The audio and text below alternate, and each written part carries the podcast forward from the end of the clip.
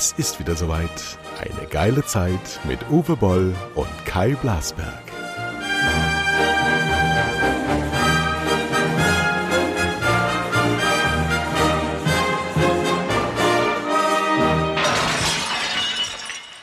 So, guten Morgen. Es strahlt die Sonne. Mein Gast heißt Uwe Boll.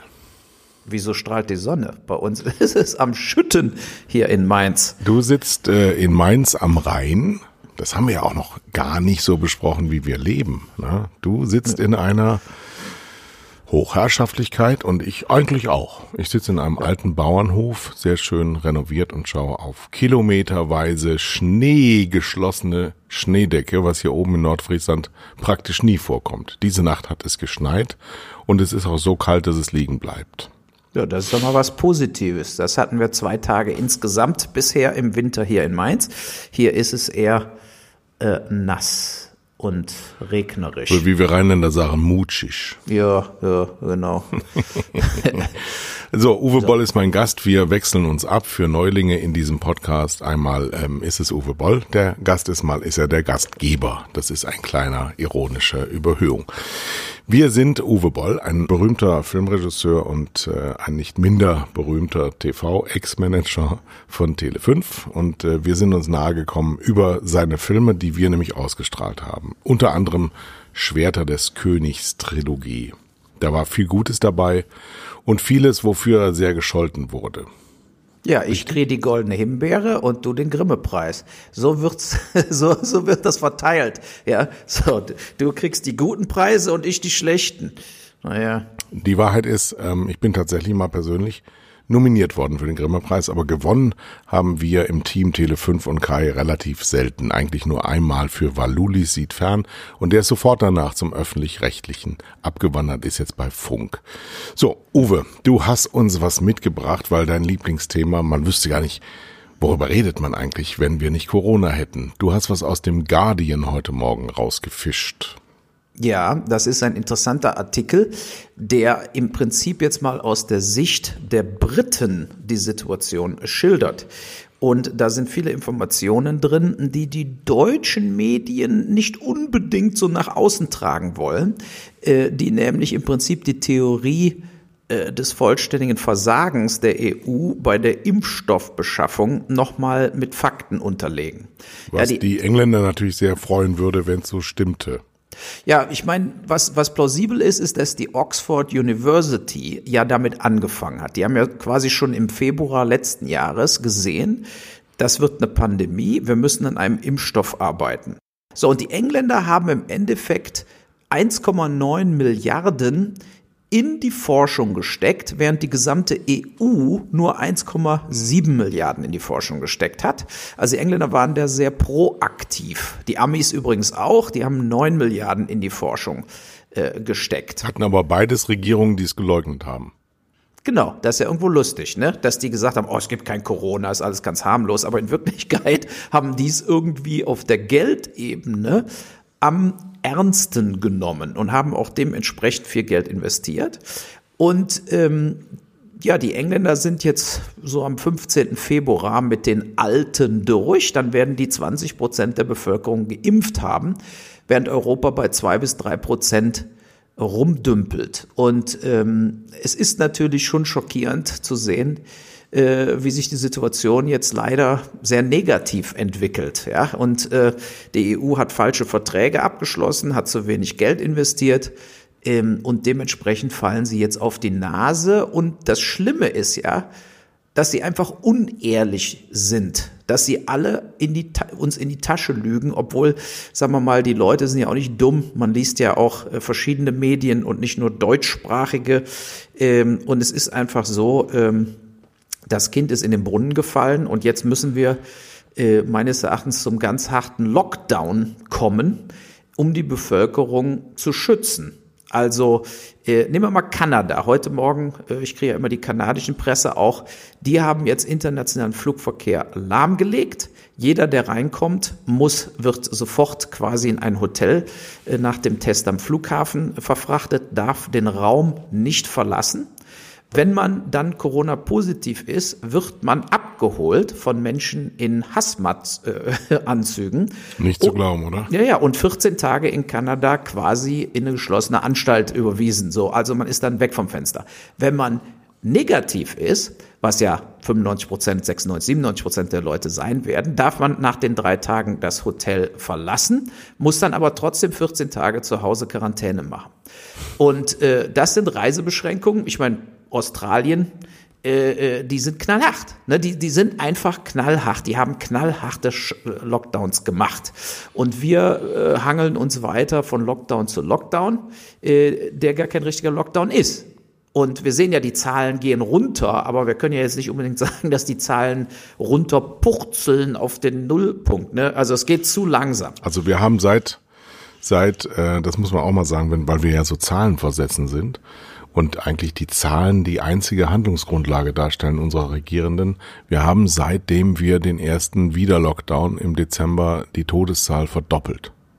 Ja, das ja. ist schon, das ist schon, ähm, wenn man uns das vor einem Jahr gesagt hätte, von einem Jahr in dieser Woche hat sich das ja zum ersten Mal gezeigt, dieses Virus, dass wir weit über 50.000 Tote zu beklagen haben werden in einem Jahr. Dann werden wir hier in Panik ausgebrochen. Und zwar wirklich in Panik ausgebrochen. Was uns hier zugemutet wird, ohne dass ich da jetzt Schuldzuweisungen machen will, ähm, das geht schon weit über die Grenzen hinaus. Und das, was du von Kanada gerade erzählt hast, wäre in keinem deiner Filme ins Drehbuch gekommen. Du hättest es abgelehnt. Ja, ich hätte gefragt, also sowas wird nicht passieren, etc. Aber man muss natürlich schon jetzt mal, ich meine, wir wollen uns jetzt nicht ewig unterhalten darüber nach dem Motto, sie haben alle versagt. Die Frage ist ja, was kann man jetzt als EU und als Deutschland tun? Ne? Ja. Also meines Erachtens müssen äh, äh, Maßnahmen ergriffen werden, um so schnell wie möglich den Impfstoff und am, es sieht ja so aus, dass der BioNTech-Impfstoff mit Abstand der beste ist. Mhm. AstraZeneca, Johnson Johnson, die haben alle nur 50, 60, 70 Prozent Wirksamkeit und scheinen ja auch bei alten Leuten nicht richtig zu wirken. Teenager dürfen es nicht kriegen, Kinder dürfen es nicht kriegen. Also sollte man sich doch auf den BioNTech-Impfstoff konzentrieren und da versuchen, so schnell wie möglich auch mit den großen europäischen Pharmafirmen, ja, wie Bayer, Höchst, BASF, Böhringer, äh, Deals zu machen, dass die alle diesen Impfstoff produzieren, so dass wir zumindest im Sommer und Spätsommer tatsächlich alle Leute geimpft bekommen. Das ist ja so ein Luxusgut dann, weil es ja sehr viel teurer ist. Das ist so quasi das Apple unter den Impfstoffen. Aber wir haben ja das Geld und ähm, wir sollten wirklich darauf achten. Aber in dieser Woche war ja zu sehen bei Maybrit Illner, dass unser Wirtschaftsminister, warum auch immer der Wirtschaftsminister immer darum sitzt, ähm, uns erzählt hat, dass ähm, wir unsere uns zustehenden oder auch schon gebunkerten Impfstoffe weitergegeben haben innerhalb der EU, weil wir gesehen haben, dass die anderen schlecht bestellt haben. Ja, und das finde ich natürlich den größten Skandal. Ne? Wenn man, es war ja anscheinend so, dass, äh, das steht ja auch in dem Guardian-Artikel über England. E, die EU wollte, dass England über, äh, äh über die EU mitbestellt. Hat dann aber gesagt, ihr habt dann nichts mehr zu sagen. Ihr müsst euch einfach der Mehrheit fügen. Und deshalb ist die, ist UK, also England, da ausgestiegen. So. Wir haben, wir sind EU-Partner geblieben als Deutschland, haben dann bestellt, aber anscheinend haben einige Länder trotz dieser späten Bestellung im November dann auch nicht genug bestellt. Und wir geben jetzt von den Dosen, die bei uns gar nicht angekommen sind. Also wir haben ja viel zu wenig Impfstoff bekommen als Deutschland. Und wir impfen ja auch schlecht zu wenig. Äh, und davon haben wir allen Ernstes noch Dosen abgegeben. Die Engländer impfen eine halbe Million Menschen am Tag. Deutschland im Moment 30 bis 40.000 und wir haben 25 Millionen mehr Einwohner wie die Engländer. Äh, das ist natürlich eine absolute Schande. Ja, und äh, ich denke auch, dass das Thema, was du für heute dir ausgesucht hast, ist genau richtig äh, zu dem Thema, nämlich die Schuldenbremse. Schöner Übergang, ja. Ne? Die Weil, Schuldenbremse. Ja. Ähm, das zweite Thema dieser Sendung wird sein, die Ballsportarten in Deutschland. Da kommen wir später zu und können das auch begründen. Nur ähm, ein Hinweis, Schweden und Dänemark stehen im Endspiel der Weltmeisterschaft. Im Handball. Schweden und Dänemark, die zusammen weniger Einwohner haben als Nordrhein-Westfalen. So. so ist es. Da kommen wir gleich zu. Da kommen wir gleich zu. Die Schuldenbremse. Die Schuldenbremse. Ich habe zu meinem großen, äh, zu meiner großen Freude den ähm, Kanzleramtschef Helge Braun gelesen im Handelsblatt. Er macht ja einen eher etwas tropfigen Eindruck, wenn er bei Anne Will so sitzt. Die Frage übrigens nebenbei mal, muss man stark übergewichtig sein, um das Kanzleramt zu führen? War davor war der Altmaier drin. Also Frau Merkel hat ähm, offensichtlich ein Faible für Klöße. Aber der hat gesagt, was Realität ist, was wirklich vollständig banal ist, dadurch, dass wir so viel neue Schulden haben aufnehmen müssen in den Staatshaushalt aus Mitteln, die wir haben, weil wir ja seit zehn Jahren die schwarze Null schreiben, was ja nie Wolfgang Schäuble war, sondern eben tatsächlich ein Aperçu der Mediengesellschaft ähm, deswegen können wir uns das gut leisten. Wir sind aber natürlich trotzdem buchhalterisch ähm, deutlich über diesen Be Bedingungen der Paragraph 119 glaube ich, der Bundesverfassung darüber hinausgegangen, äh, was die Schuldenbremse eben vorgibt, dass wir nicht über ein gewisses Maß hinaus Bund und Länder Schulden machen dürfen. Das ist jetzt aber längst geschehen durch Selbstermächtigung des Bundestages, aber mit dem Parlament. Also ist nicht irgendwie nur so bestimmt worden. Und jetzt hat der Herr Braun gesagt, das machen wir jetzt auch noch ein paar Jahre weiter, weil so ohne weiteres ist der Staat da nicht aus dem Rennen zu nehmen, weil irgendjemand muss ja diese Folgen bezahlen. Das sind nun mal halt wir alle. Und auch, dass wir äh, der Familie Quandt die Lohnkosten ihrer Mitarbeiter partiell abnehmen. So. Daraufhin geht das Geschrei in der rechtskonservativen Seite der CDU los und sie wollen tatsächlich gegen jeden Verstand die Schuldenbremse wieder einführen und alles, was wir in Zukunft an Aufgaben haben, in unmittelbarer Zukunft abwürgen. So, jetzt sind wir aber ein Land, das gerade, ähm, man hat ja in der Corona-Krise gesagt, wie unter dem Brennglas äh, dargestellt bekommt, wo seine Probleme sind. Und wir haben nicht wenige davon. Wir haben Schulen, die nicht nur strategisch inhaltlich geführt werden wie im 19. Jahrhundert, sondern die sind auch technisch, infrastrukturell katastrophal ausgestattet. Wir haben keine funktionierende Bahn. Wir haben enormen ähm, Stau in der Investition in Bahn und wir wollen in Zukunft ja auch ähm, erneuerbare Energien haben. Wir haben ein Riesenthema zum Thema Klimawandel. Ähm, ich könnte es unendlich weiter fortsetzen und trotzdem sagt die CDU, wir können jetzt nicht mehr staatsweise investieren, weil wir müssen ja die Schuldenbremse einhalten. Und zwar egal, was es kostet. Wir müssen die schwäbische Hausfrau befriedigen. Und sie verkennt dabei und Teile ihrer offensichtlich überalterten, senilen, verkalkten oder einfach dogmatisch festgefahrenen Klientel möchte das genauso glauben, dass ein Privathaushalt genauso agieren muss wie ein Staat. Das ist doch schwachsinnig. Wer hilft mir dabei? Ja, ich. Also es ist ja, es ist ja so, dass, äh, dass, dass wir ja äh, jede, jedes andere Land hat ja gar keine Schuldenbremse.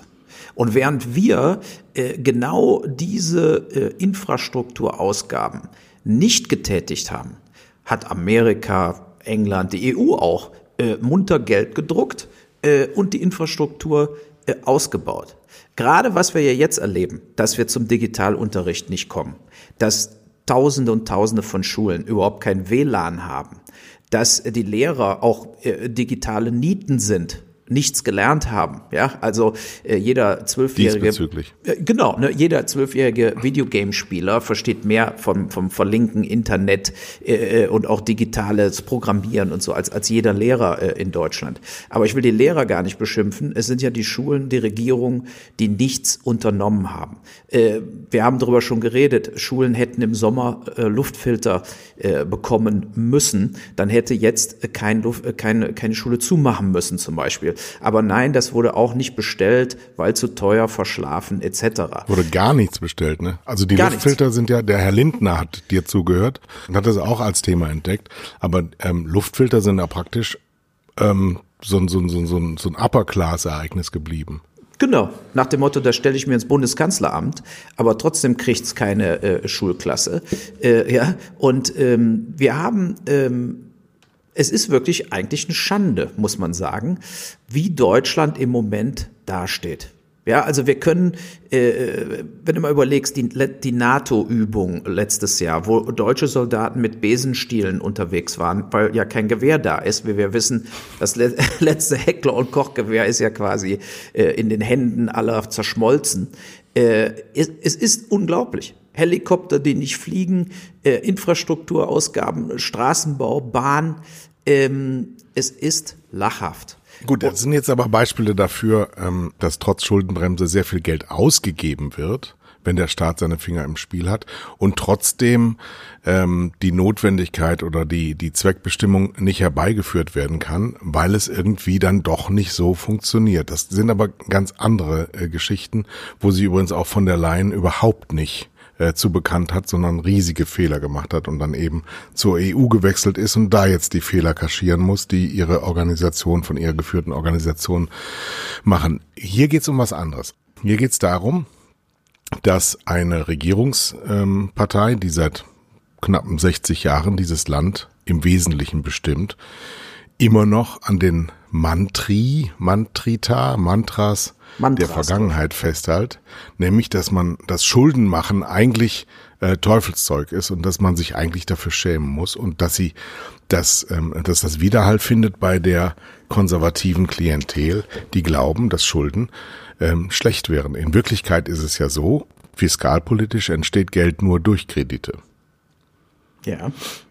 Das heißt, wenn ich einen Kredit aufnehme, um etwas zu beschaffen, weil ich das Geld im Moment noch nicht habe, dann entsteht ja in der kreditgebenden Bank Geld durch mich, durch den, der den Kredit haben will. So. Und dann werden ja Bedingungen dazu festgelegt, bei Privatleuten, wie das zurückgezahlt wird. Und dagegen stehen dann Werte und Sicherheiten. Das ist beim Staat alles so nicht notwendig, weil der Staat ja nicht pleite gehen kann. Der kann ja diese fiskalpolitischen äh, äh, Nachteile überhaupt nicht tragen müssen, weil er ja selber der Geldgeber ist. Zumindest im Europäischen Verbund ist das so.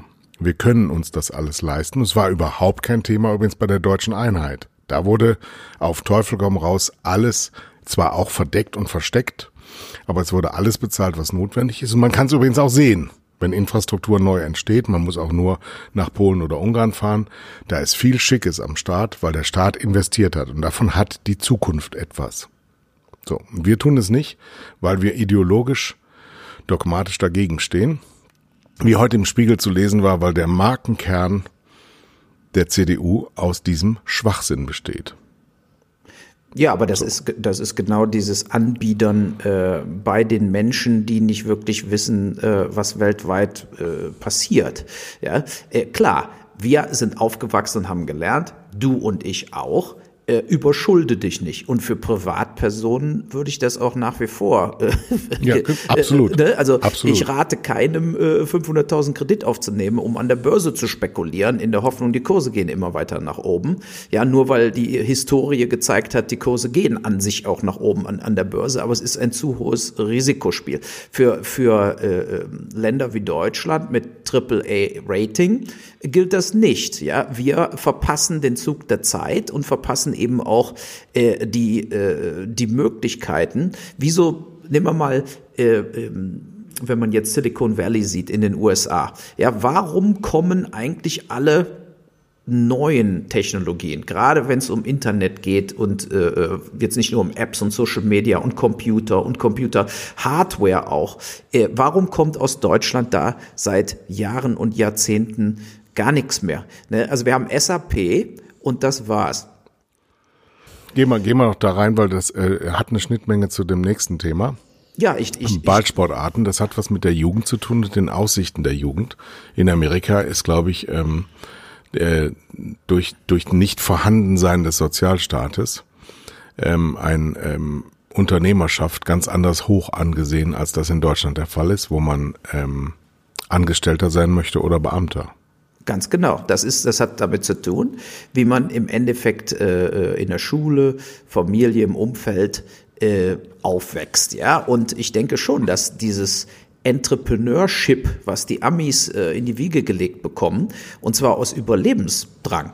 Ja, also ich glaube schon, die Amerikaner wachsen eher so auf, äh, hier ist die Welt, macht das Beste draus, aber es gibt eben keinen wirklichen Fallschirm. Ähm, so, und äh, dieses, dieses Denken hat sich in Deutschland äh, nicht so nicht so ausgebreitet in den letzten 20, 30 Jahren, sondern mehr so, ich lehne mich zurück, bin zufrieden mit meinem Gehalt, aber ich bin lieber so ein Rädchen im Getriebe, als jetzt tatsächlich eine Unternehmerpersönlichkeit zu sein und mal Risiken einzugehen. Das merkt man ja auch mit Risikokapital. Die Amerikaner haben einen riesen Markt für Risikokapital. Mhm. Äh, ja, also de, von Hedgefonds angefangen und Startup und so weiter, da werden, da gambeln viel mehr Leute auf Startups und dementsprechend, äh, klar, von 1000 Startups äh, wird eins zu Tesla. Ja, so, aber, äh, äh, aber die Realität ist, dann kommt dann eben auch Tesla raus als Beispiel und ist dann mehr wert wie alle deutschen Automobilhersteller zusammen nach 10, 15 Jahren. Und äh, so war es auch bei Microsoft oder Apple.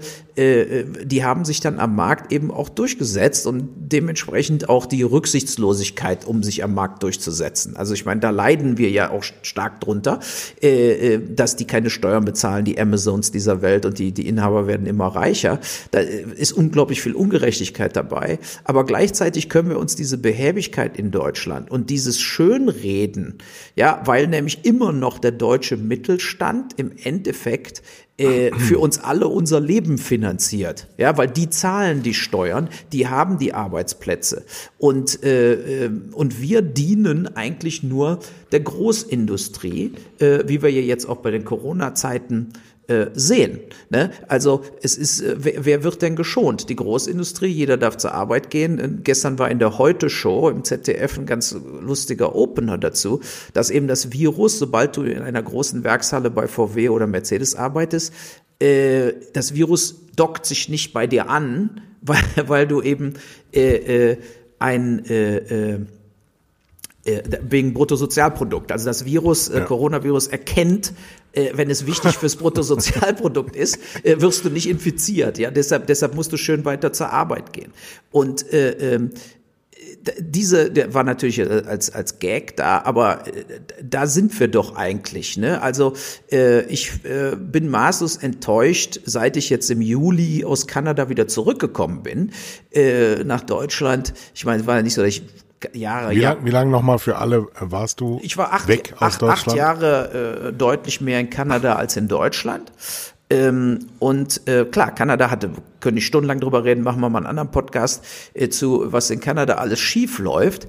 Äh, nur, was weiß ich, wenn ich in Vancouver durch die Stadt gehe, da ist freies Internet für alle, ja, die haben 5G überall, äh, also die haben nicht diese Basisprobleme ähm, wie, wie in Deutschland, wenn es um Technologie geht. Ne? So und äh, das gerade im, Unterhaltungsbereich, aber eben auch im äh, überhaupt äh, wer irgendwo arbeitet und so weiter. Du hast schnelle Internetverbindungen, die, also die Basis für alles. Äh, äh, digitales Lernen gab's, gibt's, gab's ja schon vor Corona. Äh, so, aber äh, losgelöst davon, ich denke auch, wir müssen von dieser Schuldenbremse, davon muss man sich verabschieden, vor allen Dingen jetzt, wo es wirklich wichtig ist. Ja, nehmen wir als letztes Thema zu, äh, zu dem äh, Ding der Spahn. Der, wir wissen, dass dieser Antigen äh, oder Antibody-Dings, dieses Medikament, was der Trump gekriegt hat, davon hat er jetzt 200.000 Dosen gekauft. Und ähm, 200.000 Dosen sind ja relativ flott weg. Ne? Wir haben 84 Millionen Einwohner und wir haben 800 Tote am Tag. Ja, so, warum wird da nicht mal in die Tasche gegriffen? Wenn das available wäre, das kostet ja 2000 Dollar pro Dosis, aber wer, wenn man das kriegt, quasi in den ersten zwei, drei Tagen, wenn man krank wird, äh, ist eine sehr hohe Heilungschance, dass es nicht zum schweren Verlauf kommt. Ist ein Menschenleben nicht in Deutschland mehr wert wie 2000 Dollar? Ja? Da es nur Rentner betrifft und Rentner nur Geld kosten, ist die Antwort ohne dass es jemals jemand sagen würde. Nein. Nein, es ist nicht 2000 wert. Ich bin jetzt mal ganz zynisch, die Menschen, die sterben, kriegen auch keine Rente mehr.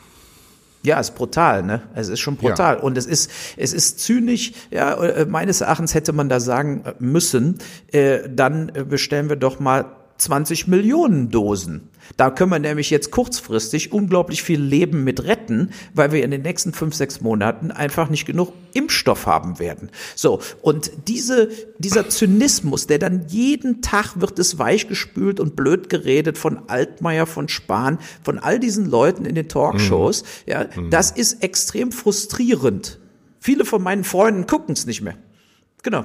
Aber dann sollte man das auch nicht mehr gucken und dann sind wir beim öffentlich-rechtlichen, das auch mal eine eigene Sendung kriegt.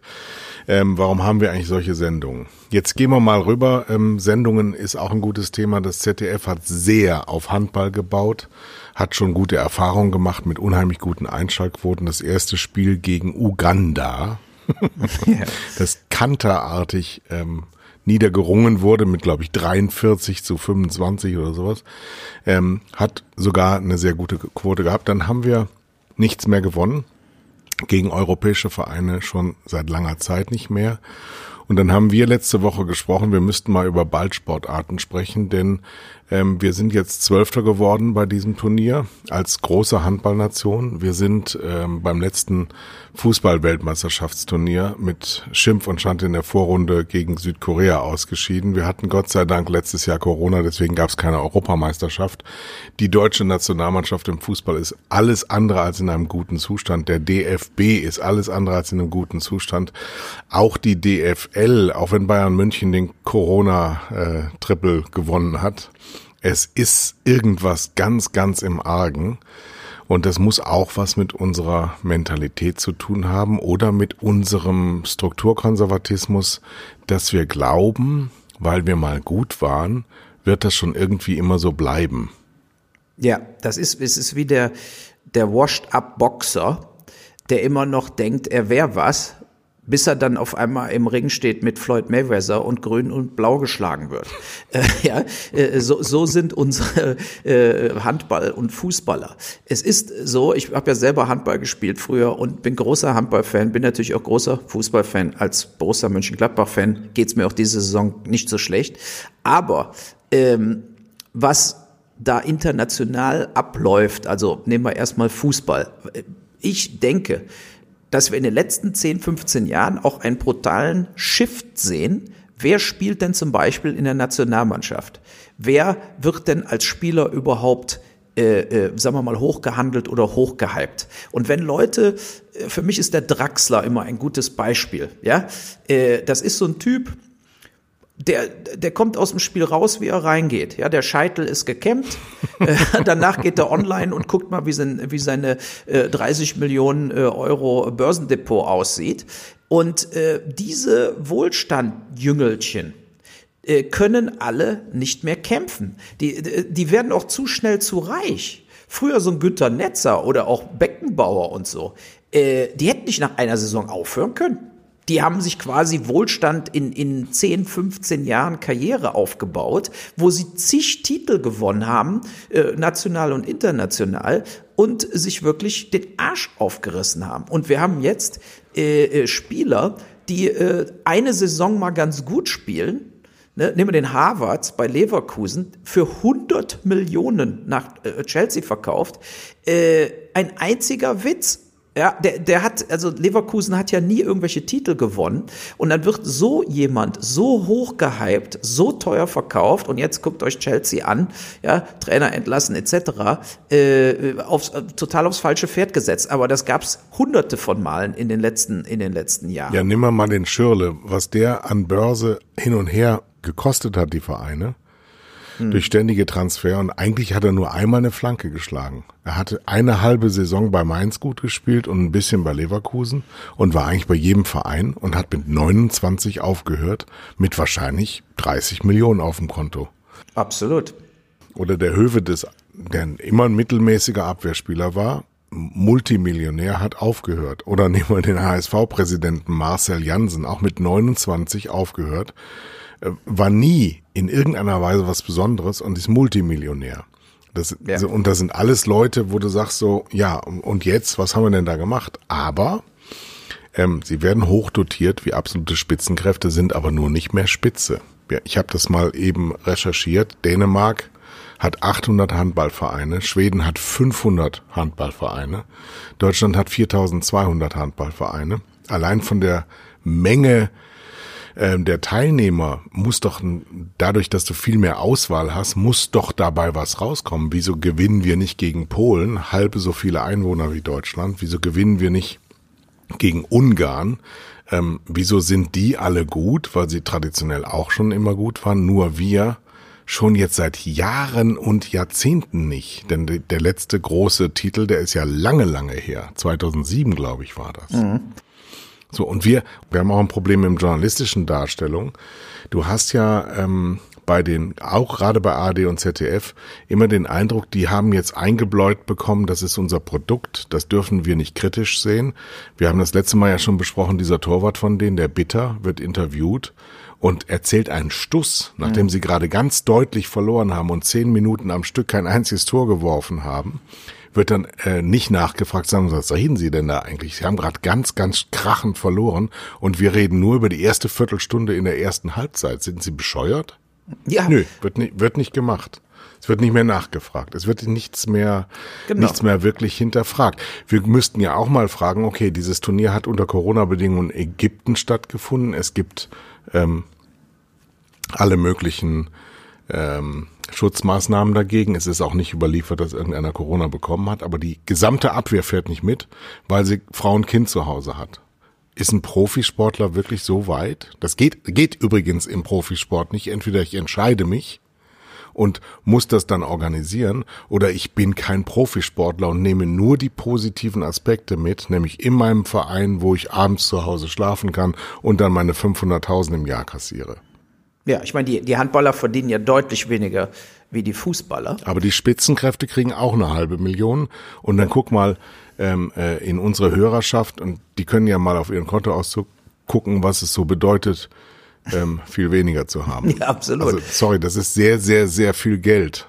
No, ja. ist es auch. Und äh, äh, klar, wenn man jetzt einen Schritt zurück macht, meines Erachtens die Handballer äh, im Gegensatz zu den Fußballern äh, waren immer ähnlich wie die Eishockeyspieler die hauen rein, die kämpfen jedes Spiel, die laufen. Total. Das sind keine Showmänner wie Neymar, die vier Minuten heulend auf der Erde liegen. Das ist einfach ein Mentalitätsunterschied in Handball und, und Hockey und, und Fußball. Ja? Fußball. Umso also, mehr überrascht es ja, dass die, dass die so komisch plötzlich ja, agieren. Genau. Und, und aber auch, was man gesehen hat, auch gestern in den Halbfinals, ist, dass die anderen Mannschaften haben einige tatsächliche, wirkliche Brecher, so wie früher mit Wunderlich und so weiter, die dann auch mal zehn Tore pro Spiel schießen konnten. Ja, und das haben wir alles gar nicht. Wir, wir haben Spieler, äh, die machen drei Tore, vier Tore, obwohl sie im Rückraum links spielen, im Rückraum rechts spielen. Und gestern zum Beispiel die Spanier, die haben ja verloren, auch berechtigt verloren, aber die Dushibayev-Brüder haben dann in den letzten zehn Minuten äh,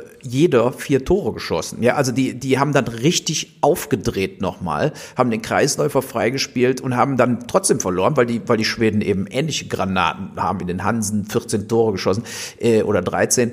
Ähm, das hat Deutschland überhaupt nicht. Die haben keine herausragenden Persönlichkeiten. Und wenn man da wieder zum Fußball jumpt, das letzte Mal, wo ich eine Fußballnationalmannschaft gesehen habe, die wirklich gekämpft haben, das war, wo wir Weltmeister geworden sind. In dem Spiel hat der Lahm und Schweinsteiger gezeigt, was passiert, wenn man mal wirklich aus sich rausgeht und zwar komplett.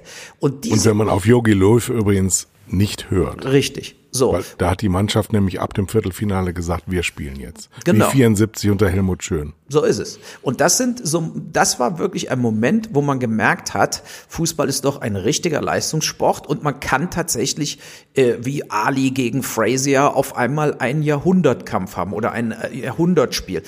Das hat nie mehr stattgefunden. Und es hat auch was damit zu tun. Natürlich hat ist Yogi Löw jemand, der äh, schon achtmal hätte rausgeschmissen werden müssen. Mit diesem Bundestrainer wird Deutschland zu nichts mehr kommen. Und das ist idiotisch, dass äh, vier Millionen im Jahr. Ja, ja, vier genau. Millionen für ja für gar kein Spiel. Richtig. Der macht ja gar nichts Nein. mehr. Und er wird beschützt, weil sie den nicht auszahlen wollen, weil er natürlich wegen des Geldes nicht kündigt, sondern er will rausgeschmissen werden, damit er sein ganzes Geld bekommt.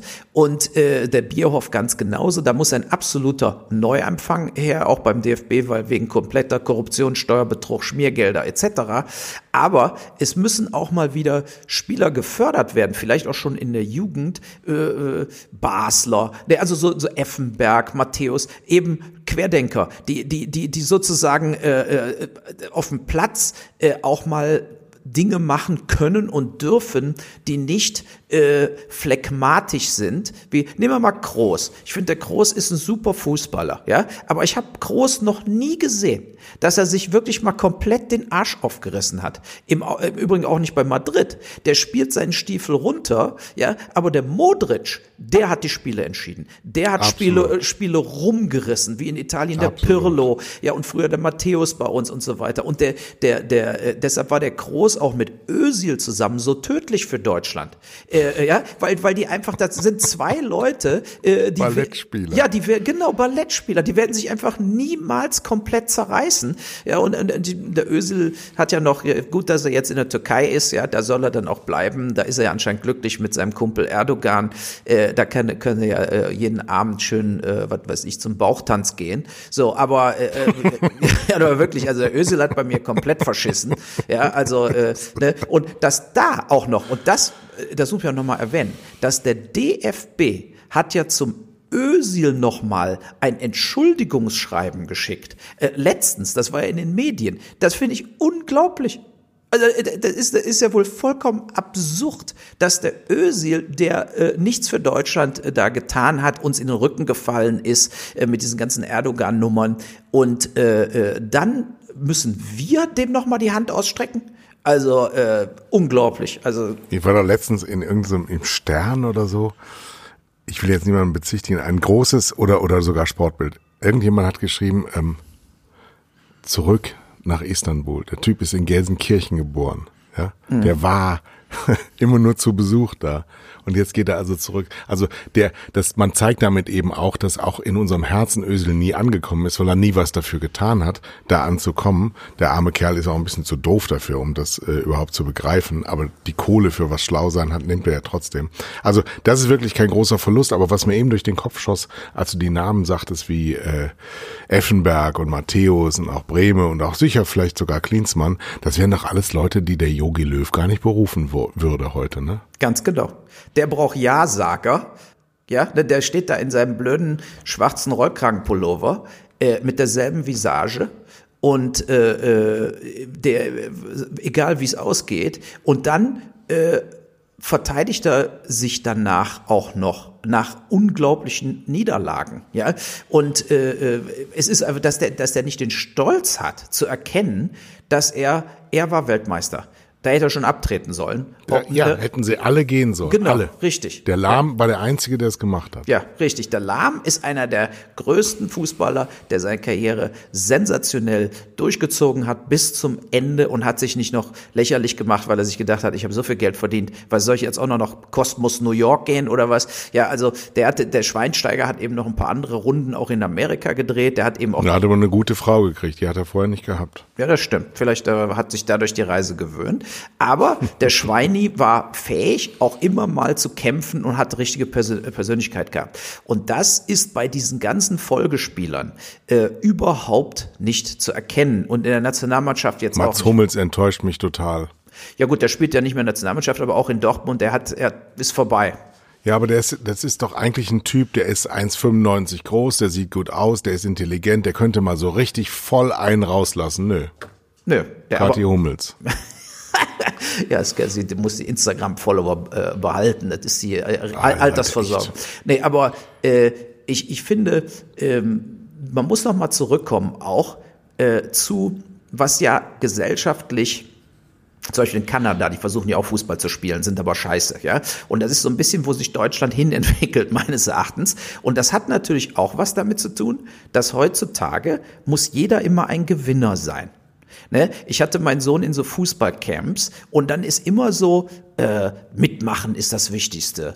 Äh, äh, ne? Jeder kriegt einen Pokal und sowas, ja. Und äh, der Bill Mayer, dieser amerikanische Talkshow-Host, der hat da mal einen guten Satz zu gesagt, zu diesem äh, äh, Fallschirmeltern und Bulldozer-Eltern, Er hat gesagt, wenn jeder einen Pokal kriegt bei einem Fußballturnier, dann, dann gewinnt nur einer, nämlich die Firma, die Pokale herstellt. Und, ja, und ich finde, das, das zeigt so ein bisschen, wo diese Art und Weise, wie anscheinend in Deutschland trainiert wird. Weil wenn du sagst, so und so viele Leute, spielen ja in Deutschland viel mehr Leute Fußball, viel mehr Leute Handball als in Ungarn, Polen, Schweden, Norwegen und so weiter. Aber wir sind im totalen Mittelmaß überall angekommen. Und ich glaube, das hat auch damit was zu tun, äh, dass heutzutage anders erzogen wird. Ich glaube, in Ungarn, da wird eben noch gesagt, ey, wenn ihr nicht gewinnt, seid ihr Versager. Ja, ob, egal ob in der D-Jugend, C-Jugend äh, äh oder B-Jugend, man muss natürlich auch irgendwo mal Anreize äh, schaffen und, und sagen, du, du willst doch besser sein als das andere Team. Ihr wollt gewinnen. Wir wollen nicht verlieren. Ich nenne das, ich nenne das Ehrgeiz. früher beim Sportsender, ähm, da war ich so Mitte der 90er, da gab es einen deutschen Tennisspieler, der hat in den Top 20 gespielt, der hieß Bernd Karbacher. Den Namen kenne ich noch, ja. Und ich habe das immer das Bernd Karbacher Syndrom genannt. Der hat nämlich gegen mittelmäßige Spieler sehr gut gespielt und oft gewonnen, sonst wäre er nicht auf, ich glaube, bis zu 16. der Weltrangliste war er. Hat aber dann immer so 4-6, 4-6 gegen Pete Sampras verloren. Und ähm, das habe ich das Karbacher-Syndrom genannt, weil der hat dann hinterher im Interview immer so eine schöne Figur gemacht und er sagt, ja, das hat gut gespielt, so und das Quäntchen hat gefehlt, er ist halt doch Peach Sampras gewesen. Und das ist das äh, Karbacher-Syndrom. Wir haben zwar verloren, also den Sinn des Spiels nicht richtig begriffen, aber wir sahen nicht schlecht aus dabei. So, und, und das ist, glaube ich, so etwas, was sich durchgesetzt hat in unserer gesamten Angestellten ähm, und Beamtenstruktur dieser Menschen. Es ist unglaublich soft geworden und es wird nicht mehr gekämpft und es wird auch nichts mehr als Niederlage empfunden, weil der ja irgendwo ein Coach sagt, ähm, wie du das aufzunehmen hast und dass jede Niederlage eigentlich ein Sieg ist. Und wir beide sind alt genug und deswegen ist auch jetzt genug von diesem alte weiße Männer-Sprech. Ähm, aber wenn Sie das jetzt als erholsam empfunden haben, die letzten 40 Minuten, dann nur, weil wir so sprechen, wie wir es gelernt haben, ähm, zu sagen, ja, wir haben verloren, das scheiß uns, ärgert uns total und manchmal tut's auch richtig weh, aber daraus kann man was lernen. Und das ist das, was wir mitnehmen in die nächste Sendung, die am Mittwoch kommt. Genau. Und ähm, wir werden auf diese Art und Weise weitermachen. Das ist für manche, die es jetzt gehört haben, eine Drohung und für viele eine Aufforderung, wieder einzuschalten. Wir werden Klartext sprechen. Wir werden im Wesentlichen über Sport, Politik und Medien reden. Medien ist ein sehr weites Feld äh, und über das, was uns aufgefallen ist in der laufenden Woche. Und wir werden uns nicht den Mund verbieten lassen. Und wir werden nicht in Rooms gehen, wie jetzt bei diesem, wie heißt das? in diesem neuen Clubhaus. Clubhaus, ähm, ja. Wo du auch mal rein, also da werden wir uns auch mal hin verirren und uns einen Raum mal schenken für die anderen. Da wird in einer Art und Weise vorsichtig geredet in manchen Räumen. Da dieses, dieses ähm, entkernte, dieses geframte Sprechen, dieses, wenn dann irgendwas in die Richtung von Kritik geht, wo dann aber auf jeden Fall davor erstmal 44 Kilo Relativierung kommt bis dann nichts mehr übrig bleibt und du gar nicht weißt, worüber reden sie eigentlich. Das ist hier nicht zu erwarten. Nee, das wird hier niemals passieren. Tschö. Ja, tschö.